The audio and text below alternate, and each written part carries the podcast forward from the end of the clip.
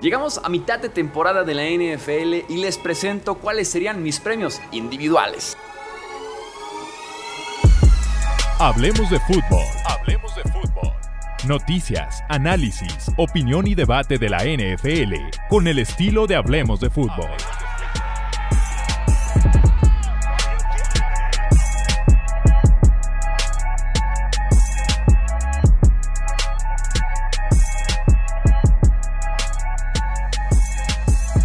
¿Qué tal amigos? ¿Cómo están? Bienvenidos a una edición más del podcast de Hablemos de Fútbol. Yo soy Jesús Sánchez y si tenemos premiación de mitad de temporada en la NFL vamos a repartir la versión de semana 1, semana 9 de coach del año, regreso del año, novato, ofensivo y defensivo, ofensivo y defensivo del año, así como el MVP, que es la cereza en el pastel, que es la corona del rey.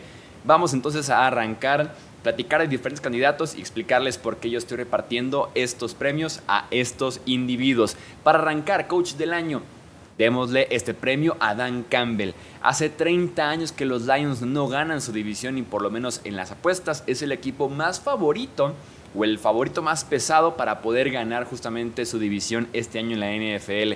Tienen juego y medio de ventaja sobre Vikings y sin duda alguna por el tema de la lesión de Kirk Cousins, Justin Jefferson, pinta muy bien el panorama para que Detroit en efecto se quede con ese norte de la NFC.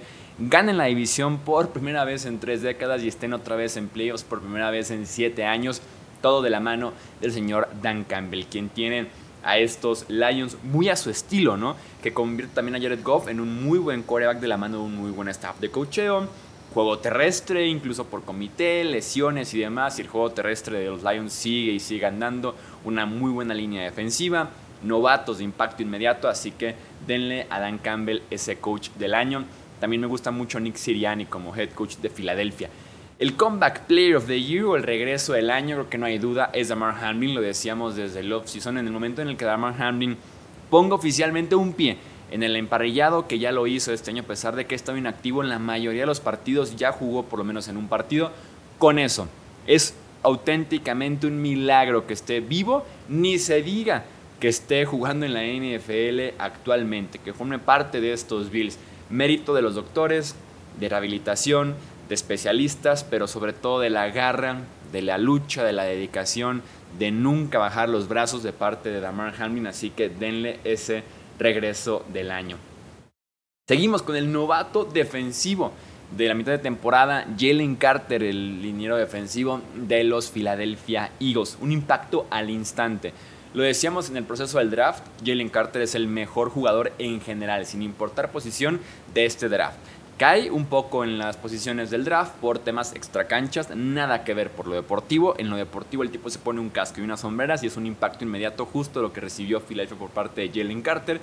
De hecho me parece que fue el mejor defensivo de Philadelphia durante semanas. Tal vez Jason Reddick ha tenido un impacto más grande y ha jugado un nivelazo en las últimas días. Pero Jalen Carter sin duda alguna está ahí para ser el mejor defensivo en general de este equipo de los Eagles. Es una defensiva mediocre Jalen Carter es de lo mejor. Lástima que Devon Witherspoon ha jugado poco, pero también le podría hacer pelea eh, conforme se cierre el año, el cornerback novato de los Seahawks. Vamos ahora con el novato ofensivo del año y aquí no hay ningún tipo de discusión que es y será CJ Stroud, el coreback de los Texans. Un coreback novato con 14 touchdowns y solamente una intercepción que esté buscando ese récord de menos intercepciones en un año en relación touchdowns, intercepciones que tiene Aaron Rodgers.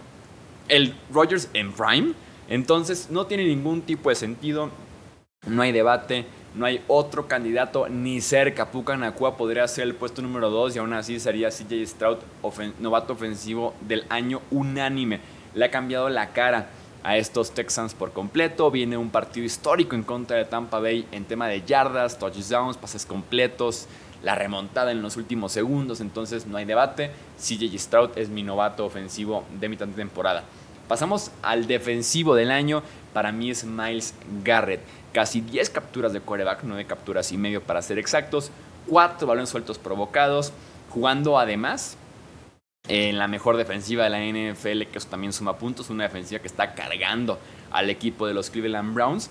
Beneficiado mucho de estar con Jim Schwartz, el coordinador defensivo responsable de esta gran, gran defensiva de Cleveland. Y también beneficiado con estar sano, algo que todavía no teníamos como que al 100% con Miles Garrett, que algo siempre pasaba, ¿no? Entre suspensión, no estaba sano. Y él mismo lo decía, este año como que estoy juntando mi experiencia y sabiduría de a lo largo de los años con el nivel, con la parte física y por eso estamos hablando de un Miles Garrett que ahora sí está cumpliendo con lo que se esperaba de él, que eran temporadas de novato, perdón, temporadas de defensivo del año, que es lo que está justamente teniendo este año. Estaría cerca de él un TJ Watt, un Max Crosby con los Raiders de Las Vegas.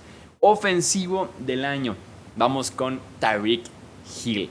Nueve juegos, apenas estamos en inicios de noviembre y las estadísticas de Tyreek Hill son 69 recepciones, 1076 yardas y 8 touchdowns. En mi época, estos números eran de un wide receiver de Pro Bowl durante 16 partidos jugados. En los 2000 estos números eran ya del tipo tuvo más de 1000 yardas, 8 touchdowns, den el Pro Bowl a lo largo de 16 partidos. Entonces Ari Hill es una locura que lo está haciendo en apenas 9 partidos jugados superar las 1000 yardas. Algunas semanas incluso sin Jalen Waddle o con un Jalen Waddle que no estaba al 100%, sin un tight end real, con otros receivers en, en la mezcla, pero sin ser de tan alto cartel y de todos modos produce. Y creo yo que es el jugador que hoy por hoy pone en aprietos más a la defensiva rival pre-partido y también sin balón. Y eso es un impacto fuertísimo que no aparece en estadísticas, pero que sin duda alguna se tiene que contabilizar de alguna forma para Tariq Hill. Candidatos fuertes también aquí ofensivo del año, Christian McCaffrey y también AJ Brown, el hombre de verdad en Filadelfia. Y para cerrar tenemos el premio al MVP. Platicábamos justamente en el chat que tenemos del podcast, hablemos de fútbol, que candidatos al MVP tal vez no tenemos como el super candidato este año, como ese candidato que se siente la diferencia con el resto de la competencia, ese candidato que está arrasando con los números, con las estadísticas, con los votos y demás. No es ese tipo de año todavía, podría ser más adelante.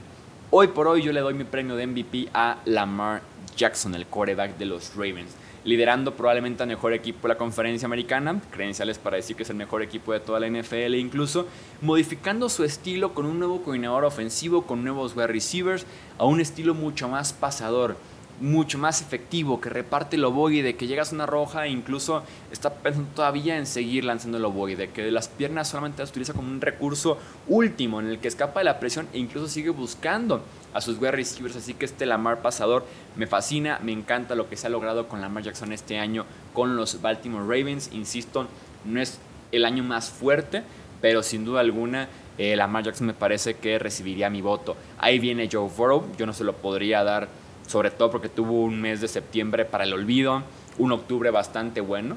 Pero, bro, son nueve semanas de temporada, no puede tener la mitad de semanas buenas y con eso darle el MVP. Se habla de Trevor Lawrence, yo no lo haría. Se habla de Patrick Mahomes, me parece que sería como el por default. Si nadie tiene un buen año, pues dénselo a Mahomes.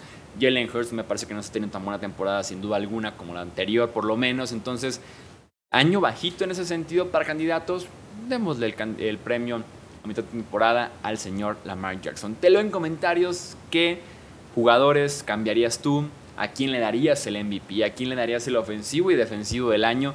Todo lo que quieras agregar tú en comentarios aquí abajito en YouTube o también ya sabes en redes sociales, Twitter, Facebook e Instagram. No olvides suscribirte Aquí Hablemos de Fútbol y también recomendarnos con tus amantes de la NFL.